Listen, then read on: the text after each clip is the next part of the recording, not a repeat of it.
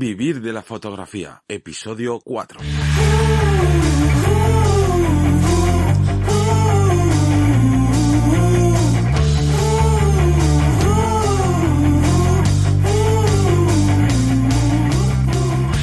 Bienvenidos al podcast que te enseña desde cero a cómo vivir de tu pasión, es decir, vivir, de, la, fotografía.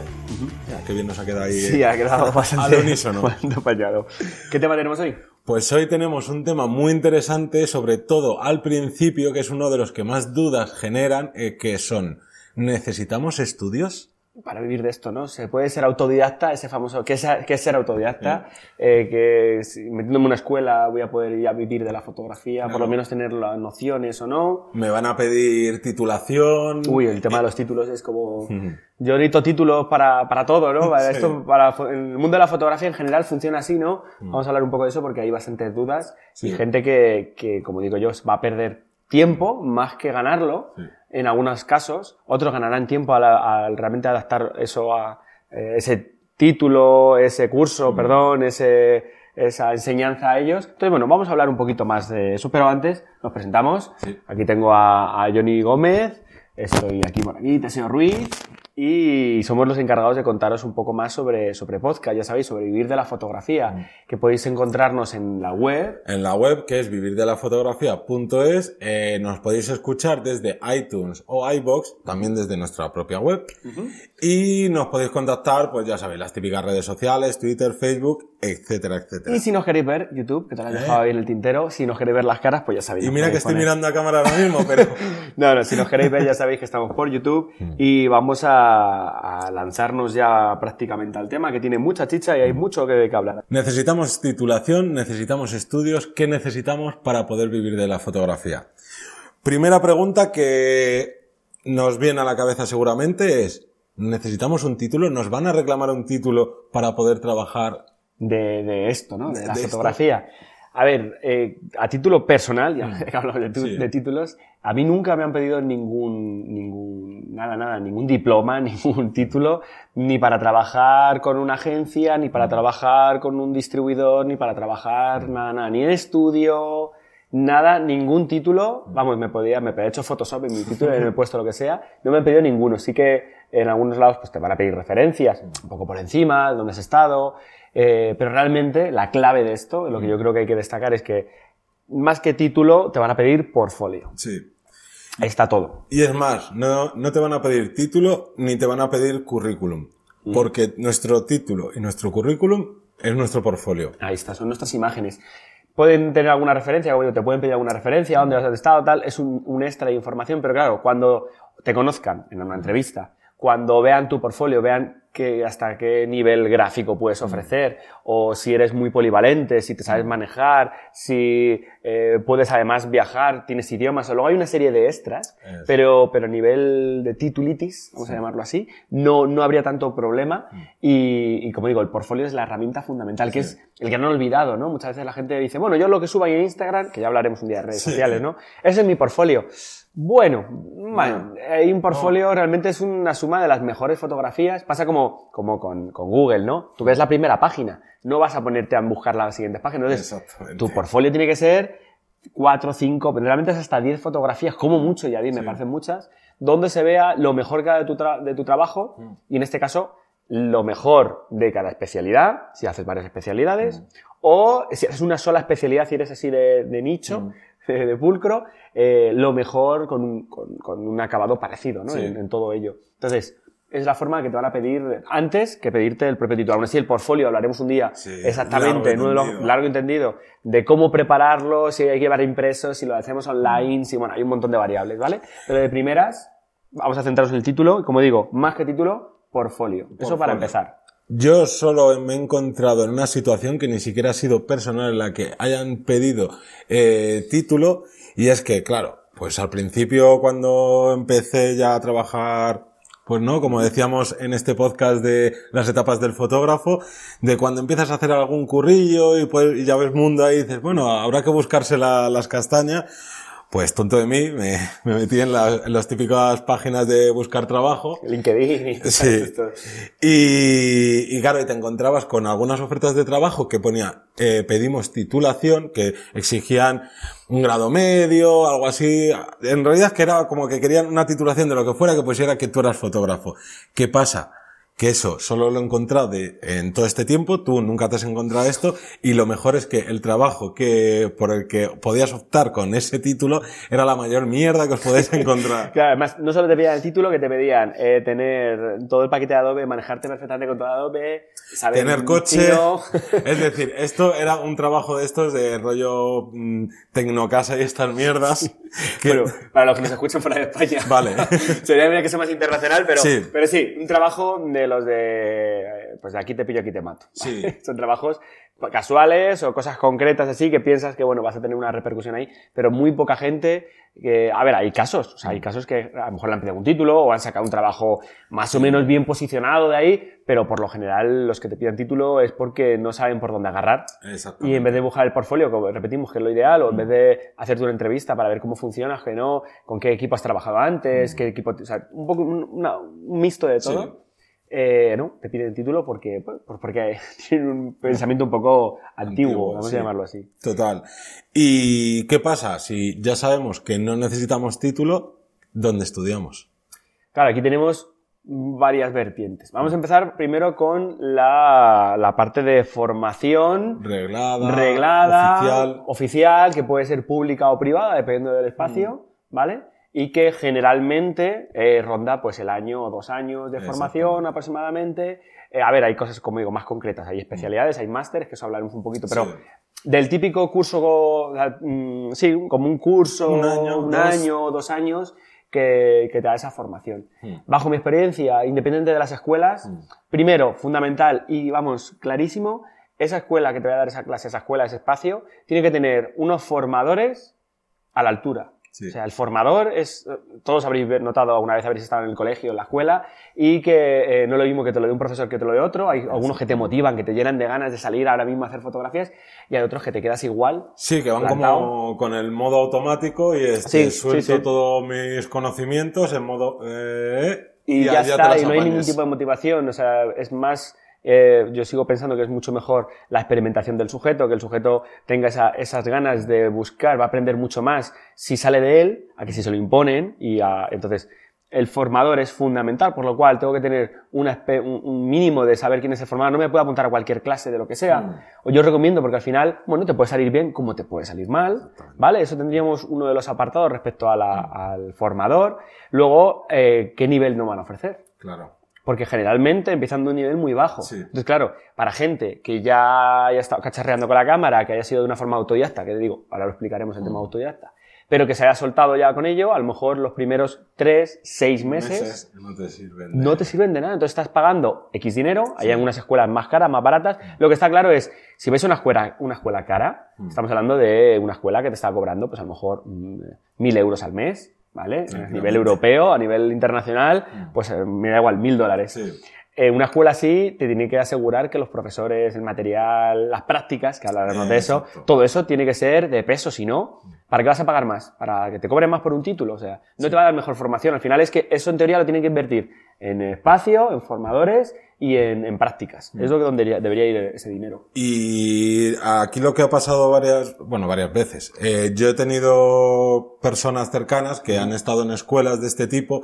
Sí que es cierto que quizás a lo mejor en fotografía tú sabes más, eh, sé que pasa más en tema de la formación en vídeo, que hay escuelas que son muy caras, privadas, y que luego llegas y tienen unos equipos que dices, no puedes... Son un churro de equipo. Digo yo, sí, no, no te adaptas, son equipos Mm. que están obsoletos y no han querido eh, meter más dinero ahí. Entonces, claro, ¿qué pasa? Te encuentras con un equipo que primero no lo vas a usar. Pasa en eso y pasa también con los mejores equipos. Ya. Yo lo he visto muy poquitas veces, pero tener equipazos, trabajar con 10 flashes Mm. de forma simultánea y luego eh, no vuelves a tocar ese, ese equipo en tu vida, ni vas a poder tener 10 flashes, ni vas Mm. a poder tener eh, semejante equipo. Entonces, hay que ser modesto y en este caso un poquito para arriba, ¿no? Sí. Pero ni quedarnos con un equipo antiguo, desfasado, como suele pasar, ¿no? Mm. Sí. Que, que es como si te se ponen a explicar, a editar en una, en una, yo qué sé, una versión antigua de Photoshop, Photoshop Claro. 5, 4.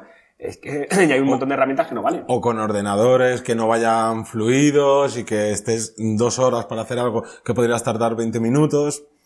O sea, yo creo que una de las cosas que tenemos que tener claras a la hora de... De formarnos, en este caso con, con, con unas con escuelas o con espacios de la misma índole. Es ver, como bien has dicho, eh, qué te van a dar de materia, los formadores y el equipo que tienen allí para trabajar. Eso sería el mixto que todo el mundo intenta buscar, que cuando va a la escuela se lo venden muy bien, o cuando en el sitio, cuidado, que te hablen, que te cuenten, que hay bastante información ahí, habla con los profesores, escríbeles por privado, oye, mira, eh, estoy vengo pensando apuntarme esto, ¿cómo lo ves tal? Porque a veces eh, muchos sitios aprovechan, pero muchísimo, del mogollón, también el número de personas en clase. Claro. Eh, Es que es fundamental. Yo, por ejemplo, pongo el caso de, de mi escuela, tiene, el máximo son ocho. ¿Por qué? Porque es un ratio en el que yo puedo estar pendiente de los ocho. Como haya más de ocho, tengo demostrado que si hay un día que hay alguien que tiene un día malo, yo no puedo estar haciendo un apoyo, porque no solo es trabajo de cámara, es trabajo un poco psicológico, eh, tienes que conocer a esa persona, cuál es su proyecto, cuál es su camino, entonces todo eso es, es un añadido, Es es, un- es un extra que hay que tenerlo claro.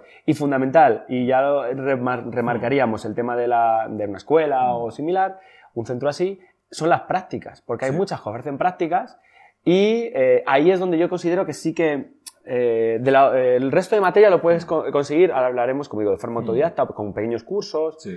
pero las prácticas, que es lo que denota, o sea, lo que remarca el- las escuelas, tienen que ser prácticas que tengas posibilidad de. Hay muchas que te dicen, no, tú vienes, vienes conmigo, te metemos en este estudio y vemos.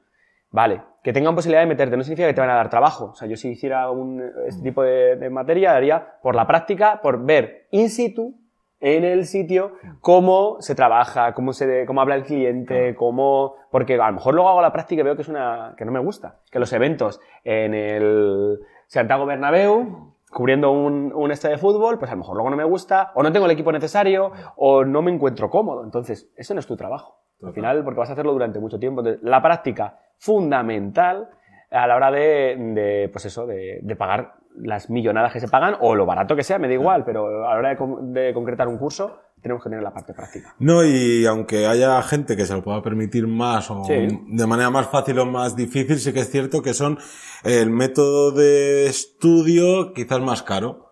Más caro, también más, más lento, Más porque lento. eh, generalmente, como digo, si empecéis de cero, para, yo, yo os recomendaría. claro. Porque son dos años que son formación a tope, tal. Habrá cosas que no trabajéis, otras que sí, ahí depende un poco de cada uno, pero eh, los que ya empecéis con cierta materia, mm, no sé hasta qué punto saldría rentable. Hay que, hay que hacer valoración propia y decir, oye, pues mira, si me interesa, ¿no? Mm. Ver un poquito por ese aspecto. También se puede buscar eh, Un punto intermedio, ¿no? En este caso. No, eh, quería decir que, por ejemplo, eh, buscar por internet a- o, con- o si conoces a antiguos alumnos, Ah, hablar con ellos, porque eso también eh, te va a Uy, dar... ayuda un montón. Ayuda muchísimo, porque sí que es cierto que a profesores también, pero a lo mejor un profesor ve ciertos problemas y dice, bueno, yo me voy a callar aquí porque yo quiero que Yo- vengan claro. alumnos. A mí- me pasa que tengo alumnos de muchas otras escuelas Sí. y hay un salseo ahí, como digo, hay un montón de comentarios. Pues mira, este me lo dio bien, esto tal. Al final, si eres profesional con lo tuyo, se nota, si la escuela se porta, Mm. se nota, y si no, al final se termina sabiendo todo. Entonces,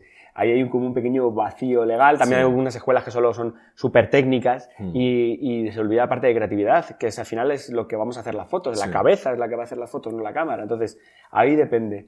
Te decía lo de buscar un punto intermedio porque la otra posibilidad, y ya nos metemos en, la- en Mm. Sí. el segundo punto, sería eh, buscar una especialidad o una formación en concreto. Por ejemplo, tanto si estáis empezando como si estáis, eh, queréis experimentar un poco más y, y avanzar, buscar un curso en concreto, una masterclass, un workshop, ¿vale? Eh, donde puedas aprender. Ojo, yo intento separar los shooting. Shooting es una sesión abierta con el modelo, disparo, me voy a casa y 10 personas tienen las mismas fotos que tienes tú. Ahí no has aprendido nada. Pero un workshop o una clase magistral o incluso una charla, Sí. vas a ver la el otro sujeto, va a pasar por tu filtro y vas a ver lo que te gusta, lo que no te gusta y vas a poder sacarle partido. Entonces, en este caso, es una formación distinta. A lo mejor los 6.000 euros que me vale el curso durante todo el año lo, in- lo invierto en 15 workshops concretos, especializados, o a lo mejor en, una, en unos cursos de pues, un centro cívico o de un centro distinto, donde yo a lo mejor es que ni me planteo todavía ser profesional a nivel tal, y yo voy con más, tengo 15 años y voy con la, voy mucho más tranquilo, y a lo mejor pues me formo durante 2-3 años, durante un periodo más tiempo, un, un periodo, perdón, más largo Sí. y más barato. Entonces, digamos que hay un punto intermedio ahí, unas posibilidades intermedias. Sí, porque incluso no hemos hablado que existen, aquí por lo menos en España, eh, grados de formación, de gra- el grado medio y grado superior de fotografía, que por lo menos lo que yo tengo entendido hasta hace bien poco estaban muy obsoletos. Sí. Porque, o sea, está muy bien y a mí me gusta la fotografía analógica, pero, Pero estarse, claro, estarse medio curso a lo mejor tratando el tema de la fotografía analógica como que no es lo más adecuado A nivel profesional. a nivel profesional y a lo mejor en tus inicios. Bueno, en cuanto a estudiar sí, porque... Sí, siempre viene bien, Sí. y, pero tendría que ser algo añadido. Exacto, un extra. Porque tú de primeras no vas a trabajar en analógico, que seguramente que el tratamiento de el laboratorio de los colores o la visualización, un montón Mm. Sí. de factores, como digo, todo eso es positivo, pero no vas a tener un resultado Claro. igual que en digital porque, porque te tienes que preparar para digital, que es el día a día. Exacto. ¿Y qué más cositas? Pues en este caso, eh, digo, resaltar el tema, como digo, de los talleres de los huesos, de las clases one-to-one. Hay, hay formadores, yo me incluyo, pero en este caso no quiero hacer promoción, que quieren, que, que ap- apuestan por, por dar clases personales de 4 horas, 10 horas, 12, las que sean, y que son personales, por lo cual avanzas mucho más, responden tus dudas, y sí, valdrán más caras. Pero, joder, anda que no da Claro. 6.000 euros en formación con un profesional, con varios profesionales. Al final, como Sí. digo, los formadores somos herramientas. Entonces, eh, lo ideal es que no te formes solo una persona. Tienes que tener varios criterios, tienes que tener varios puntos de vista. Tú sabes lo ideal que es llegar con X dinero y, y contratar a varios profesionales. Yo lo he hecho en mis inicios, lo sigo haciendo cuando me apunto a un workshop, a alguna charla de, de gente, como digo, yo soy una hormiguita cuando me comparo con los de arriba, siempre hay, hay alguien arriba, ¿no? Y, joder, pues me da igual lo que me tenga que gastar porque va a ser información que me va a aportar. Claro, porque esto viene que... Un poco de la mano. Claro, viene de la mano de que si decidimos, por lo que sea, eh, no, no hacer una titulación reglada, o la hemos hecho, pero queremos más, tenemos lo que siempre se suele decir, que es como, o pago una escuela o soy autodidacta. Vamos a ver qué es ser autodidacta. Vale, una vez que ya hemos elegido, hemos elegido no ir a la escuela o a un sitio de formación ni hacer una especialización, porque hay mucho material en YouTube, en Internet, como lo que estáis consumiendo ahora mismo, tal, y quiero ser autodidacta. Autodidacta partimos de la base que está mal dicho el hecho Sí. de yo, no, yo aprendo por mi cuenta. No. No, no estás aprendiendo por tu cuenta, estás eh, cogiendo toda la información de los formadores, buenos o malos, que hay en YouTube, en Internet, en las redes sociales, tal, lo, pas- lo estás pasando por tu filtro, es cierto, pero a ti te está dando formación. Tú no aprendes de cámara cogiendo la cámara tú solo y disparando. Hay, hay alguien que te ha tenido que decir, la velocidad funciona para esto, para esto, para lo otro. Entonces, sí que es cierto que, bueno, pues digo, hay un ensayo de error, como, lo- Claro. como si fuéramos animales, funcionamos así y vamos jugando con eso. Pero tiene sus cosas buenas y sus cosas malas. Claro. Vamos yo- a hablar primero de lo bueno. Yo hablo de lo malo. Vale. Lo bueno. Lo primero bueno que tiene, vamos a decir que es gratis. Vale. Pero claro, autodidacta tampoco es el yo todos los conocimientos que cojo que sean gratis. Autodidacta puedes estar, para mí, en mi opinión, tú te puedes ir con un amigo, con un conocido, con una amiga que sepa más de fotografía, aunque no sepa mucho más, pero que esté un paso por delante y, Y ese te esté- día experimentar. ese día pues te va enseñando ciertas cosas o mira, esto lo hago así porque a mí me funciona esto u otro. Sí. Es decir, que no solo, no tenemos que entender autodidacta como gratis y creo que tampoco debemos ten- entender autodidacta como yo no estudio. Y, claro, y eso me explico a, no, no, yo me veo un vídeo de YouTube que, Que me han dicho cómo disparar con flashes. claro, y entonces digo, yo ya está. Que me han explicado la, la ley inversa al cua- al cuadrado o cualquier cosa de esta. Dice, ya lo he visto, ¿vale? Y, Ya cua- sé. y- y la práctica y, Claro. y la experimentación y la- el, el afianzar esto, ese conocimiento, ¿dónde queda? Porque la teoría es todo muy buena, pero luego ponte a hacerlo que te van a surgir muchísimos problemas que no te has planteado o que no te imaginabas que te podrían pasar y que luego te pasan. A ver, ¿Cuántos de vosotros nos habéis visto un vídeo de YouTube de, de Photoshop editando una imagen y digo, intentes hacer tú eso con tu imagen y digas, no, la he empeorado, la he mejorado. ¿Por qué? Pues porque es con esa imagen en concreto, porque tiene un criterio a la hora de trabajar y tú intentas plasmar lo mismo, hacer un copia-pega y no es así. Tienes que analizarlo, asimilarlo y al final sale otra cosa distinta. Claro. Una ventaja también de, de autodidacta es que a día de hoy con Internet tenemos una cantidad de información. Pues las bibliotecas que teníamos, los tochos que nos teníamos antes en, las casas o en las encartas, todas Sí. estas eh, enciclopedias del saber lo tenemos ahora en internet. Entonces es una gozada, ¿no? Te metes en, una horita muerta que tienes tal, y como es todo mucho más audiovisual, pues no cuesta, porque no hay que leerlo, Mm. Exacto. no hay que estudiarlo como antiguamente. No hay que asistir a clase. No hay que asistir a clase, es otro rollo. Lo, lo hago- lo veo mientras estoy con el pijama en mi casa. Claro.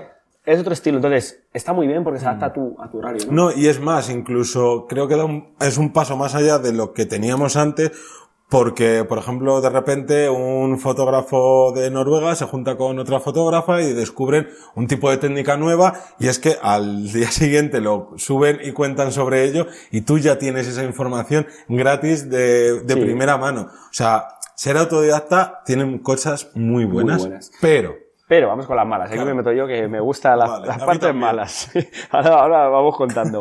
Primero de todo, eh, requiere mucho más tiempo. Sí. Y el tiempo, repito, y no me canso, el tiempo es oro. Por lo cual, eh, claro, vamos a perder tiempo experimentando, que está muy bien, Mm. tiene una parte de experimentación, pero claro, muchas veces repetiremos el mismo error varias veces porque no ha habido alguien que nos lo haya explicado correctamente, o no lo han explicado mal, o yo lo he entendido mal, y repito el mismo patrón de forma mal varias veces. Por lo cual, hasta que haya alguien que me dice, o yo me doy cuenta, ostras, si esto no es así, Mm. si el- los flashes no se disparan así, si la- el retrato yo estoy colocando así al sujeto, si en este sitio tal. Entonces, hasta que te das cuenta de eso es tiempo y esfuerzo que perdemos. Claro. Y es mucho tiempo, mucho esfuerzo. Entonces, que yo generalmente siempre recomiendo que sois personas con mucho tiempo o más jóvenes, Mm. porque habrá gente que nos esté escuchando con 60 años que quiera vivir de la fotografía, ole, Mm. muy bien, y con 50 y tal, oye, pues perfecto, se puede, Mm. ¿vale? Pero no, no estás para perder el tiempo, ¿por qué? Porque tienes unas responsabilidades Claro. distintas a una persona de 20 años, de 15, Mm. de 30, entonces, dependiendo de tu tiempo, tus responsabilidades y demás, eh, no estás pues para eso, para perder ese tiempo. Ese sería uno de los eh, problemas que tenemos. Yo le, a ese le añado que cuando tú eres autodidacta, pues como bien has explicado, a veces eh, estás viendo, leyendo una técnica y demás que puede estar perfectamente, o sea, ya no entro en el tema de que lo hay y por desgracia bastante, cosas mal explicadas, cosas, y ya no mal explicadas, sino de base ya mal dichas. Erróneas, sí. Porque si nos metemos en tema, por ejemplo, de iluminación, hay auténticos canteos por ahí. Pero es que eh, yo he tenido alumnos que me han llegado y es como de, mira, que es que la foto me sale muy oscura. Y es como de, pero si estamos a pleno día del sol, o sea, es un 3 de la tarde, ¿cómo puedes hacer una fotografía oscura? Porque él me decía que era por culpa del ISO. Llego y era porque tenía el ISO a ISO 100. Y digo, pero súbelo. Porque no puedes abrir más diafragma. Le habían enseñado que la ISO 100 siempre, porque tiene que estar sin ruido. Eso Claro, es el ISO da más, o sea, da más, no, tiene La- más calidad con el ISO bajo, pues ya está. La ISO. Yo me puedo Ahí- hacer una camiseta con eso. Puedes subir la ISO, está para subirla. No, y a lo mejor él leyó, vio un vídeo que Sí. lo explicaba bien, pero como no tienes a una persona ahí detrás, Que hay un pues claro, tú entiendes ese concepto y lo asumes como una ley canónica y demás, que no, ¿eh? No se lo explicaron mal. Entonces, tenemos ese problema y con lo que has dicho tú, que me parece lo mejor que es el tiempo es dinero Mm. y ser autodidacta podemos perder mucho dinero y deberíamos pensar cuánto cuesta una escuela, cuánto tiempo vas a estar estudiando en esa escuela o en ese workshop, Sí. en ese tal, y cuánto tiempo has estado tú siendo hubiera, autodidacta. te hubiera llevado a ti llegar también hasta, hasta ese resultado, ¿no? Dices, oye, pues a ver, alguien me va a explicar usar flashes y en una mañana, en dos mañanas, puedo entender las reglas básicas y manejarme con ello. Y a lo mejor yo he necesitado tres meses jugando en mi casa con los flashes, que si quemo a la, pared, que si hago una foto al gato, que si no sé qué, y a Es que al mejor, final te ha salido más caro. Claro, respecto a tiempo, entonces depende un poco de vuestras prioridades y vuestro, vuestra situación. Entonces, aquí tendríamos, por así decirlo, esas tres ramas, ¿vale? Así, por ir eh, Sí. agrupando. Bueno, Bien, aparte, claro. hemos hablado de workshop, de compañeros, Mm. los, hay un añadido más, vamos a poner un, un- un asterisco aquí, Mm. que sería eh, el tema de trabajo con compañeros fundamental, ya sea autodidacta o, bueno, generalmente autodidacta, trabajo con compañeros, YouTube, libros, varios formadores, varios referentes, Mm. Sí. talleres, workshops, hay muchísimo material más barato, más caro, gratuito, pero se tiene que adaptar a vuestro, a vuestra situación, es la clave. Entonces, eh, ¿merece la pena estudiar en una escuela de fotografía cara? Depende. ¿Qué formadores hay? O que no, o tal. Entonces hay una serie de variables y para esto vamos a hacer un resumen. Sí. En resumen, ¿qué es lo que tenemos que estudiar o cómo tenemos que estudiarlo? Primero, quitarnos de la cabeza que nos van a pedir título. Fundamental. Por no van a pediros título prácticamente nunca. Prácticamente Exacto. nunca. Ojo. Algún caso siempre hay raro. Segundo. El segundo es el portfolio, es lo que nos van a exigir. y que veremos más adelante en un podcast, ¿vale? Exacto. O trabajaremos de forma más concreta. Y tercero sería la formación. Exacto. ¿Qué formación queremos? La que se adapte mejor a nosotros. Mm. ¿Que tenemos tiempo y dinero? y empezamos de una base baja o media, tal, vale, me meto en una escuela. Que no tenemos eh, ese dinero para poder meternos tal, bueno, pues, y- pero tenemos un poquito para invertir y tenemos un tiempo normalito, vamos a llamarlo así, tengo mi fin de semana, tengo tal, vale, me meto en algún curso concreto, con una, eh, una especialización, un workshop, una cosa así. Que tenemos todo el tiempo del mundo, pero estamos pelados de dinero, no tenemos dinero y tal, una forma autodidacta, pero ojo, sin olvidarnos en experimentar con el resto de compañeros. Es brutal lo que se aprende yo que cada vez estoy más enganchado en mis viajes fotográficos personales a irme con compañeros porque aprendes un montón, cada uno te cuenta su batallita, su forma de ver las fotos. Entonces, creo que son los puntos fundamentales Sí. de este resumen y espero que vosotros seguramente hayáis sacado más de una, más de una conclusión, ¿no? De, porque aquí, como digo, seguramente estéis, hayáis, os habéis informado ya o a lo mejor estéis a punto de lanzaros y para esto nos vamos a ir a la parte De la pregunta. de la pregunta. Pues la pregunta que vamos a hacer es sobre qué habéis estudiado o cómo habéis estudiado vosotros foto- en fotografía. ¿Cómo os habéis formado? Mira, que esto le estamos cuadrando, ¿eh? Estamos ahí con lo de Fotolari, ¿eh? Dentro de poco... Bueno, nos faltan las tazas. Nos faltan las tazas, pero... Nos pueden de poco- enviar una. Sí. Dentro de poco estamos al mismo nivel de compenetración. Eh, aquí van a salir rastas y... bueno, entonces, como os digo, eh, como decíamos, en este caso, ¿Dónde os habéis formado? ¿Qué tipo de formación tenéis? ¿Por qué queremos esta información? Porque vamos a hacer, repito, un- una gráfica, como hemos hecho en otros podcasts, donde poder informaros de pues, cuál es lo más normal, lo más tópico, lo más Claro. típico, ¿no? De lo cómo jugar. Entonces, yo creo que son datos muy interesantes, que vienen muy, muy bien de, la- de nuestra comunidad que estamos Mm. Claro. formando y que nos gustaría que nos dejarais en el post que tenemos en nuestra web, que es Vivir de la fotografía.es. Correcto, ahí seguro vais a poder ver un montón de experiencias, cada uno vais a poder contar pues vuestras batallitas que decimos, que nosotros nos leemos todas, que estamos Sí. deseando echar un vistazo porque luego se aprende un montón, te echas unas risas, Sí. te vienen cosas muy curiosas y que hay muchas que son muy parecidas, entonces entre vosotros seguramente os sintéis identificados unas con otras. Exacto. Y antes de irnos, yo creo que un poquito más, ¿no? Sí. Eh, antes de irnos, comentar que estamos en distintas redes sociales que nos podéis ver, hemos dicho en iVoox, en iTunes, En en YouTube. Si nos queréis ver en nuestro careto, Sí. y en distintas redes sociales. Sí. Y como siempre, tenéis abiertas las puertas de vivirdelafotografía.es para lo que queráis. Escribirnos con cualquier duda, con Mm. cualquier cosa. Nosotros estamos deseando de, de responder cualquier duda, cualquier consideración, que creemos que es una herramienta fundamental. Yo intento hacer el resumen que es, mm, yo intento explicar, intento dar lo que a mí me hubiera gustado en su momento Haber recibido. haber recibido y sin gastar ese tiempo que hablábamos antes. Y lo que hemos aprendido de... Porque a veces piensas que necesitas una cosa y luego en la práctica te demuestra que no. que, que es que es otra. Entonces, bueno, ese es un poquito el, el segundo resumen, ¿no? El meta resumen. Bueno, nada más, nos despedimos. Un placer. Próxima semana, nuevo podcast. Y ya sabéis. Recordar los lunes por la mañana a las 8 de la mañana. Correcto, más o menos. Ahí. Nos vemos en el próximo vídeo o podcast. Hasta luego. Adiós.